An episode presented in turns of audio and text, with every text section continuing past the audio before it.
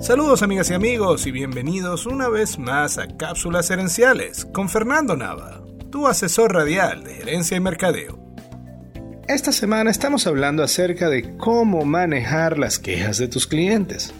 Y para eso he creado el acrónimo EDAT, donde cada letra representa uno de los pasos que tu empresa debe tomar para manejar bien esos reclamos. En la cápsula anterior ya discutimos la primera letra, la E de escuchar, entender y empatizar. La segunda letra es la D de dar disculpas y desactivar. Vamos ahora con la tercera letra, la letra A, de ayudar y arreglar. Puede que te suene extraño que el tercer paso sea ayudar y arreglar. Quizás tú sientes que lo más urgente es saltar inmediatamente a arreglar el problema. Pero precisamente, para saber cuál es el verdadero problema, primero tienes que escuchar al cliente. Porque si resuelves el problema equivocado, tu cliente va a seguir molesto. Además, la persona de servicio al cliente debe saber cuáles problemas puede resolver por sí misma y cuáles debe pasar a la gerencia. Si la persona de atención al cliente puede resolver el problema por sí misma, debe explicar al cliente cuál será la solución para así disminuir su ansiedad.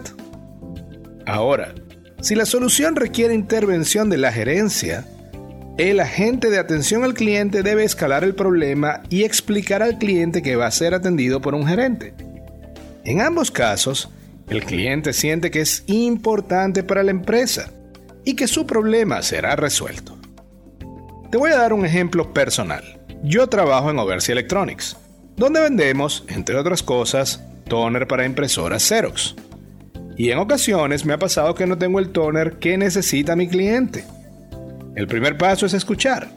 Así que si no tengo el toner, le pregunto al cliente si la máquina está parada por falta de ese toner o si puede esperar. Si el cliente está en una emergencia, le ofrezco poner una máquina de reemplazo para que imprima gratis hasta que llegue su toner. Al escuchar, puedo entender que el problema de mi cliente no es la falta de toner, sino que no pueda imprimir. Y al definir y entender bien su problema, puedo ofrecerle una solución, en este caso una máquina temporal. Uno de mis mentores, Martin Sharp, tiene una frase muy buena. No puedes arreglar lo que no conoces. Para arreglar el problema correcto, primero debes escuchar a tu cliente. Los empresarios sabemos que una queja es en realidad un regalo. Una queja nos permite ver cómo mejorar nuestra empresa, ver nuestras debilidades y mejorar nuestros procedimientos. Pero el potencial más grande de una queja es que nos da la oportunidad de demostrarle a ese cliente que de verdad es importante para la empresa y que puede contar con nosotros.